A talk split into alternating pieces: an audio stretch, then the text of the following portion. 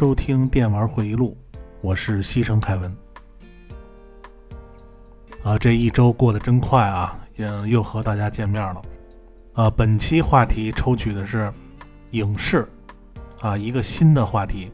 呃，新来的朋友如果要听啊，说怎么你这节目还抽话题说呀？啊，你有什么想说的，直接说不得了。呃，是这样啊，因为。每期我想说的话题确实是有点多，呃，你想啊，我到现在活了四十一年，啊，这看到的、听到的、经历过的，随便说个四百多集，肯定都不带重样的，对不对？但是每期呢，这个时间有限，啊，所以咱们呢，就采取类似扔鞋的方式，啊，因为我在这某宝上面啊买了一个这个双色球模拟这个摇号器，啊，然后就用这玩意儿选话题说。抽到哪个说哪个，啊，老天来决定。那你该说了，你每次说个五个小时不得了，啊，是，我是说五个小时是没问题，但是关键啊，咱们这个音频的节目啊，毕竟大家都差不多都戴着耳机听，啊，这视频节目你声音有点问题，可能发现的不明显，但是音频节目你录的过程中那些杂音呐。呼吸声啊，口水音呐，说的这个驴唇不对马嘴的话啊，必须要在剪辑的时候给大家都去了啊，这样大家听的时候呢，才有一个基本的舒适性。所以这个过程就特别烦啊，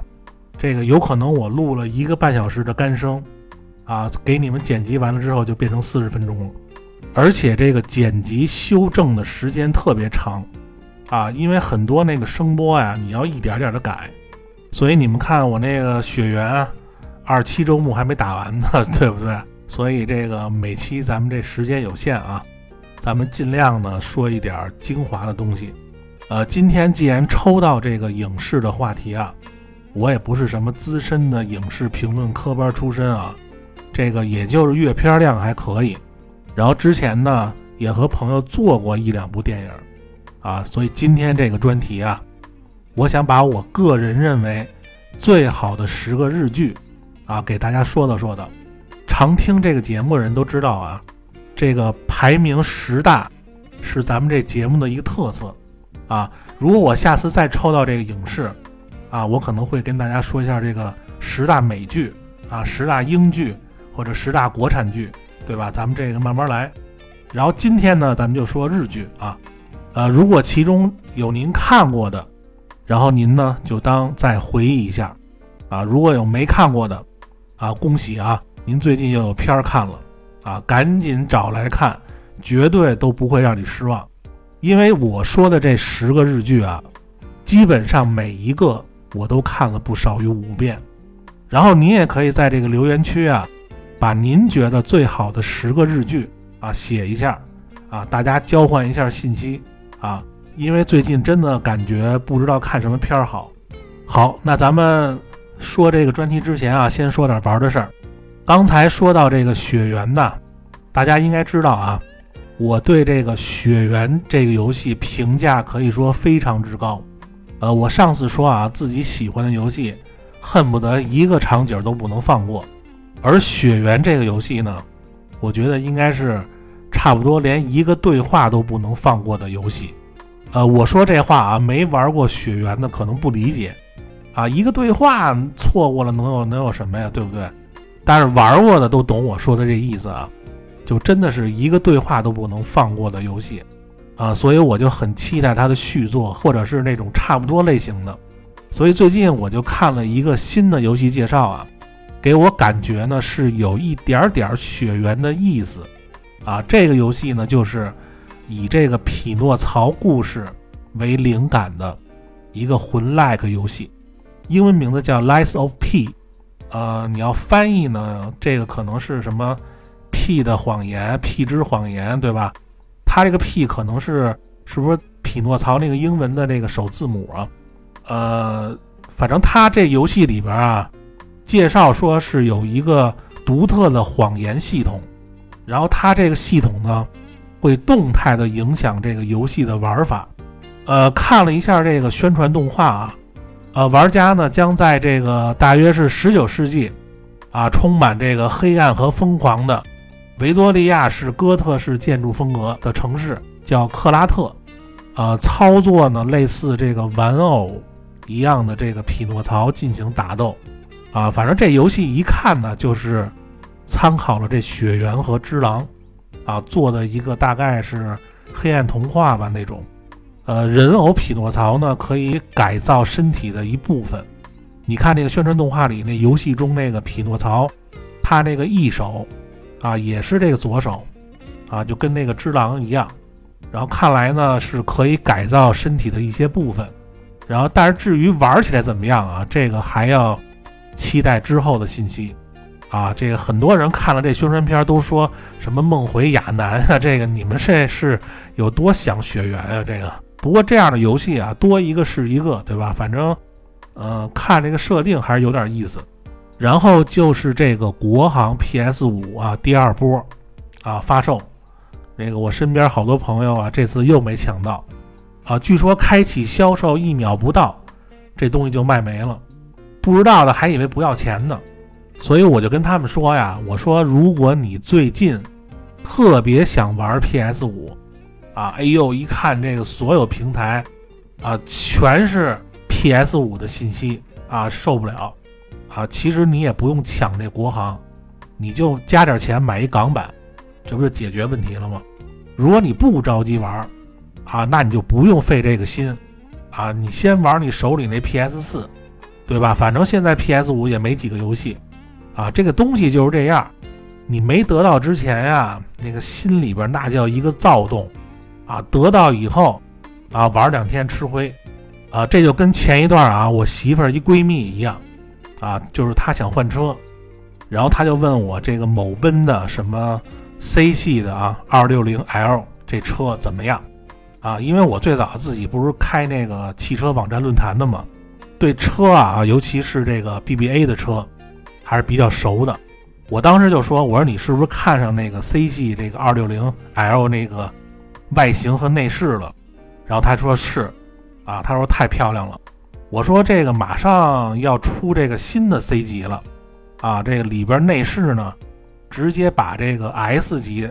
啊，就是搬到这个 C 级上面，啊，这个现在不都说管这 C 级叫小 S 吗？我说你可以等等那个新出那款，或者你可以买那个某马的三系，啊，2.0T，我觉得都比这个轻混的强。因为我是一个真正的 b 麦啊，这个可能对这个牌子有点偏向啊，所以就跟他建议这个。后来他说呀，不行，他说这个看不上某马那个三系的内饰，不好看。他就是认为这个某奔的 C 系那好看，也是啊，每天这心里边，哎呀，这个全是这车啊。然后后来我就跟他说啊，我说这车可能有一定几率啊，你会遇到这个四十八伏这电机问题。啊，说不定哪天就给你搁路上了。然后他一听这个啊，这一下就冷静了。啊，可能也是听好多网上人都说这事儿。当然，我不在这儿评论哪个车好，哪个车不好啊。因为买车之前呢，你要老查这种信息，能烦死你。啊，因为每一辆车都有不同的问题。啊，不是说你这个特别贵的车就一点毛病没有，那 S 级的那些车照样有问题。所以呢，我就想跟他们说呀，就是说你特别想买一个东西的时候，还是需要考虑一下，你买它到底是不是真的适合你，对吧？但是你要特有钱，抱着那种我可以不用，但是不能没有啊，那就不用多想了，对吧？所以我就老说啊，现在人啊特别的躁，就很多时候啊，你想要的那个东西不是你想的那么好。但是也不是你想的那么差。就这句话啊，是我四十多年自己悟出的一句话啊。这下面必须署名西城凯文说的啊，所以大家还是要保持这个平和宁静的心态。呃，PS 五这东西啊，早晚会像 PS 四一样普及，对吧？你不在这一两天。呃，然后呢，就是这个 NS 的大航海四啊 HD 版，然后再加上这个 FC 侦探俱乐部啊。就最近这个晚上几乎啊一玩就两点多才睡，实在是停不下来。然后我就觉得啊，这晚上早睡啊，你一天两天你能早睡，你要天天早睡那真的难啊。尤其是你最近啊还有几部特别好看的电视剧或者电影，这个一般情况都会选择睡觉前再看，所以那早睡就更难了。那今天啊，咱们这个专题啊，这个。十大日剧排名，啊，还是我自己排的啊。呃，首先为什么说日剧呢？因为从这个电视剧的制作水平啊，我个人认为啊，日剧、美剧从这个剧本啊、制作呀、设计啊，都相对的比较精良。尤其是日剧，啊，虽然现在好看的日剧越来越少，但是回顾之前呢，有很多这个日剧啊都非常经典。啊，所以排一个这个前十还是比较难的啊，因为很多剧啊都比较难取舍，所以今天我说这个日剧啊，它有可能它不是一部啊，就是凡是这个一系列都算一个吧。那咱们现在就开始啊，十大日剧排名，呃，第十名啊，回首又见他，呃，这个是一个医疗行业的电视剧啊，大名鼎鼎的织田裕二。和这个石黑贤，啊，这两位在二十年前就是日剧大神呢。这片儿呢，应该是七零后、八零后可能对这片儿印象更深。我记得原来放暑假的时候就老播这片儿，啊，咱们尽量这个所有的电视剧都不剧透啊。呃，首先啊，医疗行业的日剧有非常多特别好的，你比如像什么医龙啊、仁医啊这些。啊，都是后来的一些神剧，但是个人认为和这个剧比啊，还是感觉这个回首又见他这个更经典一点。呃，因为剧中呢，织田裕二和石黑贤扮演的司马江太郎和石川玄，啊，司马医生和这个石川医生，啊，就这两个人啊，就完全的不同的价值观。啊，石川医生呢是那种始终坚持遵守医生的原则。然后加上性格呢，非常的温柔和感性，啊，就是让人明显感觉啊，就是一个白衣天使，啊，就生命的守护者，就所有好的医生的特征他全有。但是司马医生呢，就完全相反，啊，就对石川坚持的这一切都非常的反感，啊，不喜欢勉强自己干不愿意干的事儿，啊，坚持自己的生存方式，啊，就一般给人是一个。非常不好的医生的形象，和这个石川医生相比啊，就更像一个黑色的天使啊。但是由于这个司马医生这医术超强啊，一直以来呢，虽然两个人互相对立啊，但是石川呢还是非常敬佩这司马医生的。反正整个剧中啊，就这两个人的碰撞、合作啊，以及这个司马医生为什么从原来一个年轻有为、热情洋溢的医生。变成现在这种复杂的内心世界，啊，所以他这个剧情设计啊，非常的巧妙，最后结局呢也是令人印象深刻。所以年轻的听友啊，如果没有看过这片儿，绝对要看一下啊，就这两个人在片中的精彩的对决表演，啊，所以我把这个啊，回首又见他啊，这个不知道看了多少遍了，排在第十位，然后第九，深夜食堂，啊，这个剧应该。没有没看过的吧？因为美食的日剧非常多啊。本来这个位置呢，想放这个《孤独的美食家》，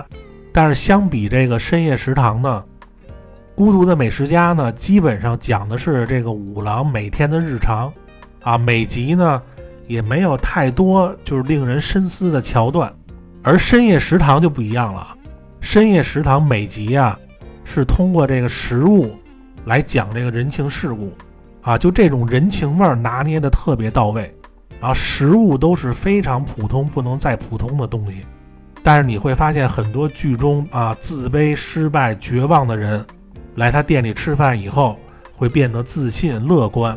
以及他们会发现有比成功更有意义的东西。虽然每集这老板啊都会说什么啊，如果客人有什么想吃的，他就会专门为他们做。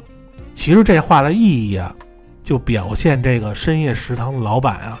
是通过这种方式来抚慰每一位来店里的客人，因为他知道这帮人啊，就这么晚来到店里，基本上已经卸去了白天的那些伪装，啊，在店里呢都把自己最真实的一面和想法表露出来，所以这种编剧啊，就是我常说的高级，啊，不是为了吃而吃。也不是刻意的在那儿跟耍猴一样在那儿炫技，所以这个剧啊，就是在你心情不好的时候看，那意义绝对是不一样啊。所以我把它排到第九啊，深夜食堂。然后第八名啊，九八版的 GTO 麻辣教师啊，反町隆史演的啊，这个老师题材的日剧呢，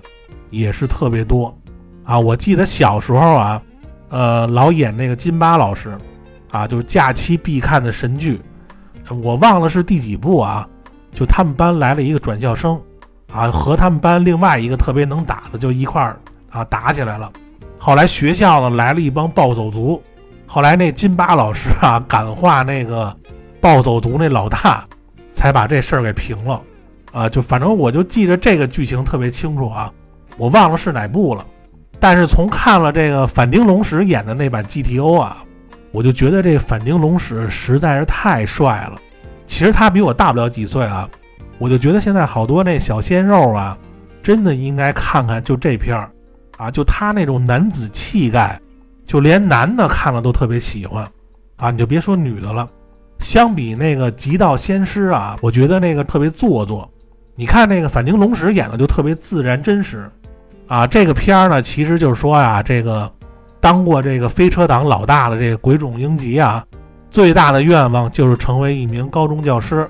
然后在一所高中里呢，面对一般的问题学生，然后通过自己热血的性格，感动和改变身边的每一个人。所以每次我看这片儿啊，很多镜头都感动的不行，而且里边演那些学生呢，基本上都是后来大牌儿。你比如说小栗旬呐。还有那个《叶问一》里边那三浦将军，呃，还有一个啊，我看这个，就这个鬼冢特别能打，啊，每次呢都幻想如果这个鬼冢要去这个铃兰高中去教书会怎么样，啊，相信一定能和这个全学校学生打成一片。所以这个麻辣教师啊，反町隆史这版子，这个如果没看过的一定要看看他演的。呃，咱们这个每一个片儿啊，都简单的说一下啊。这个不然时间不够，呃，将来呢，大家对哪个片儿感兴趣，咱们再做专题再细说。呃，然后第七名啊，《东京大饭店》，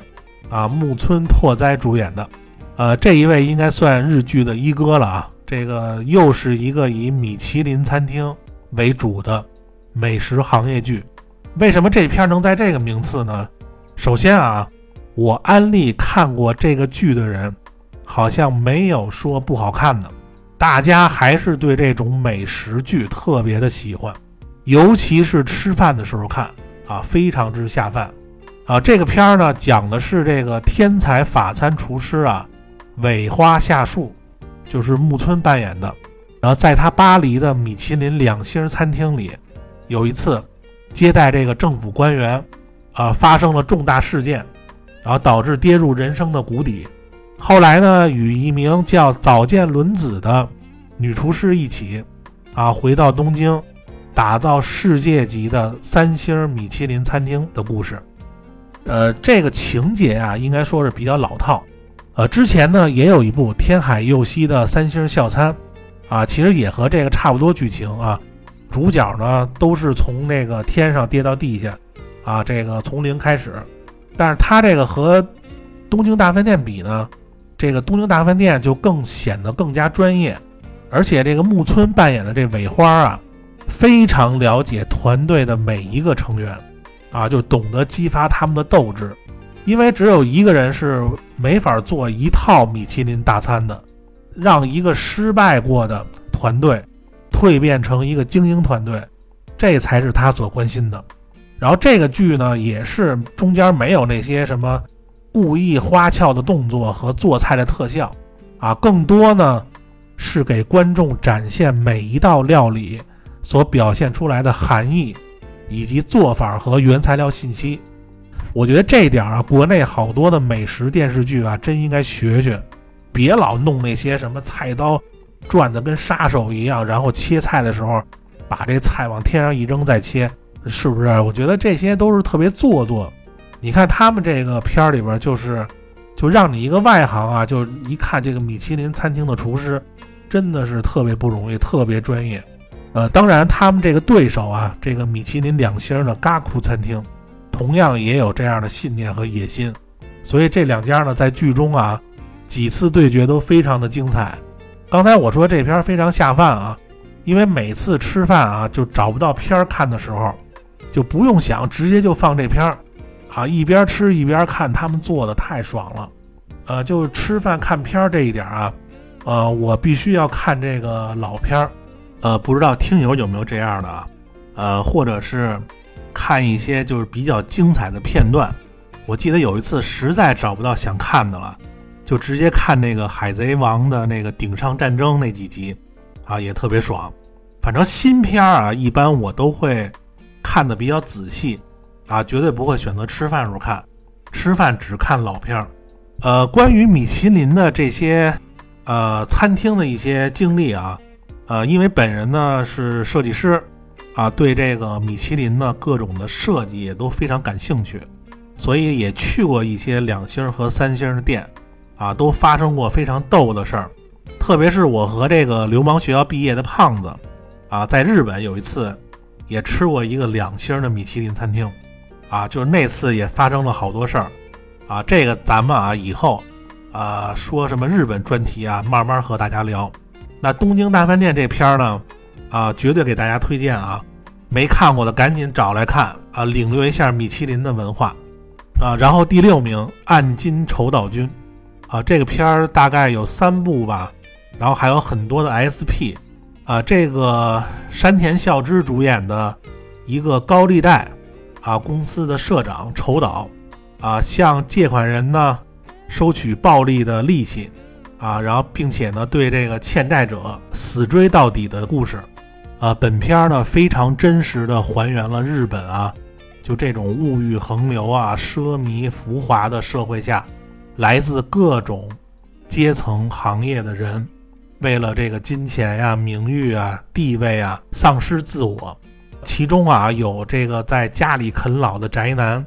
谁都看不起，然后又想当漫画家，但是还没有出道的自由职业男，还有在这个风俗店兼职的女护士，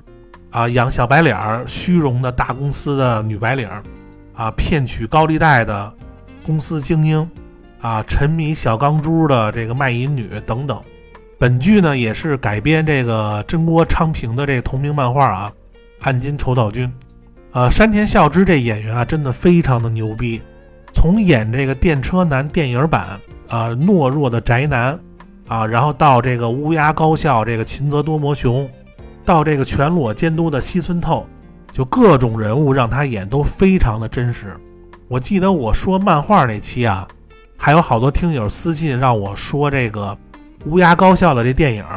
啊，这个咱们有机会吧。不过这整个电影啊，相信大部分人啊都会觉得这个秦泽多摩雄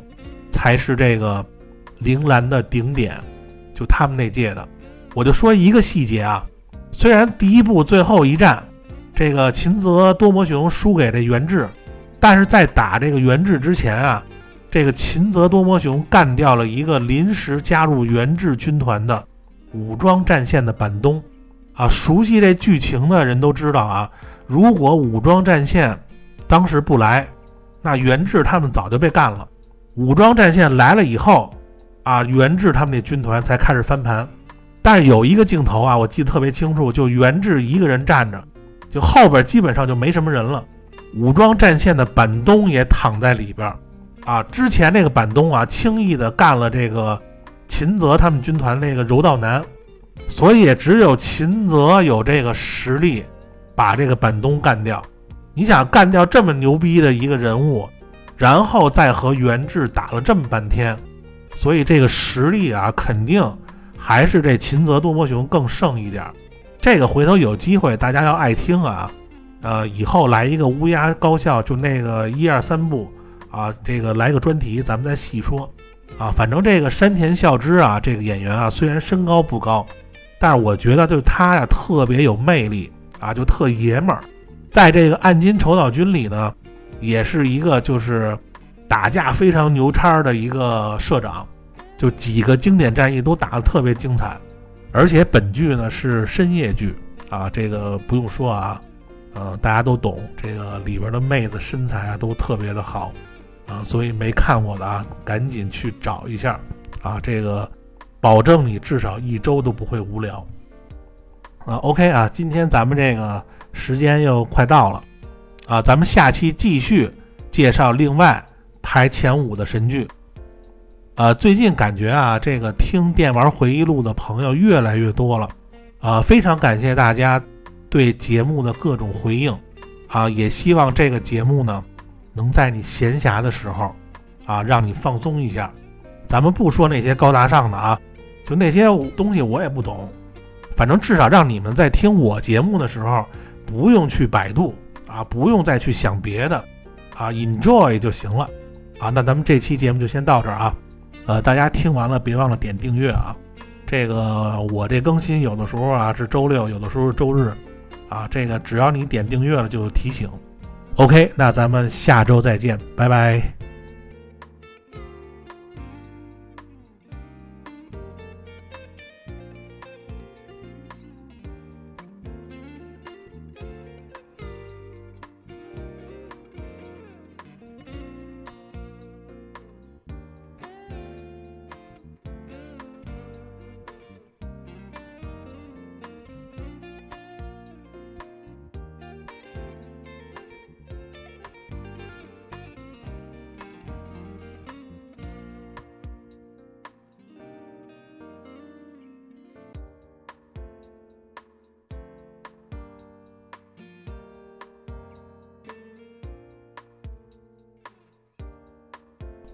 这期又来一个彩蛋啊！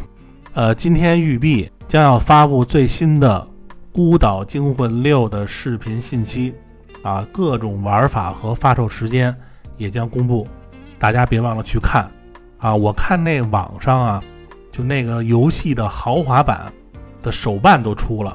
啊，就安东站在后边，然后前面那宝座上呢坐着他那漂亮儿子迭哥，手里呢没拿模型。拿一把金枪，啊！不过我看那手办啊，那表情做的一般，